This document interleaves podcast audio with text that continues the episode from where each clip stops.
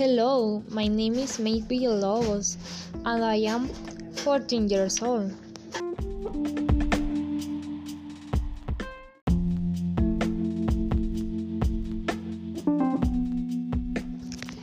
Today we will talk about Canada, that its capital is Ottawa.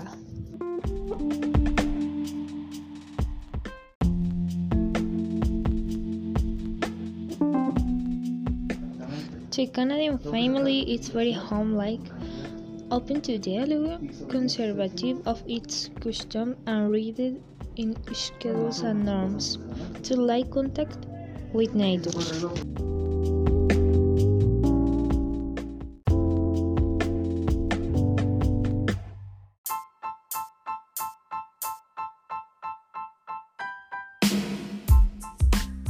Customs and traditions.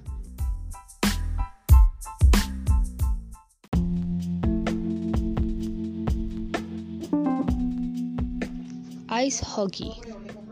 Dress comfy. Stampede in Alberta. Lake tips.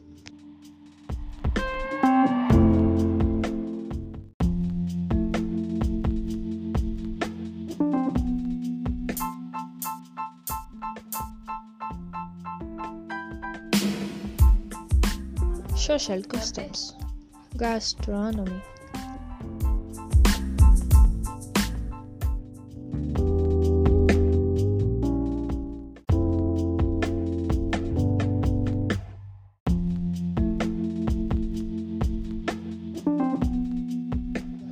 Languages.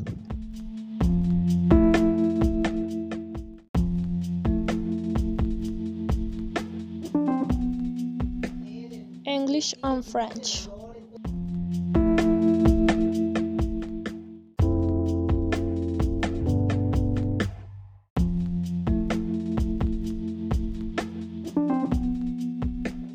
Important characters.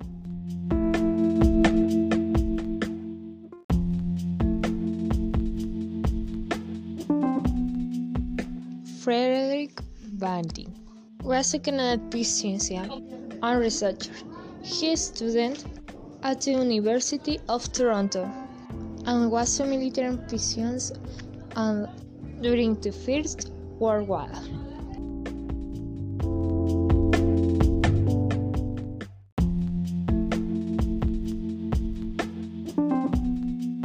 Lester Pearson, Canadian politic and diplomatic, winner of the Nobel Peace Prize.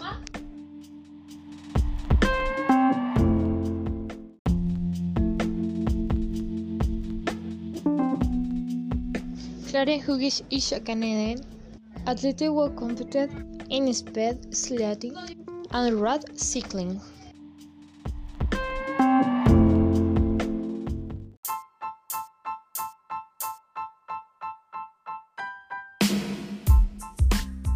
That got is for today. Have an excellent afternoon.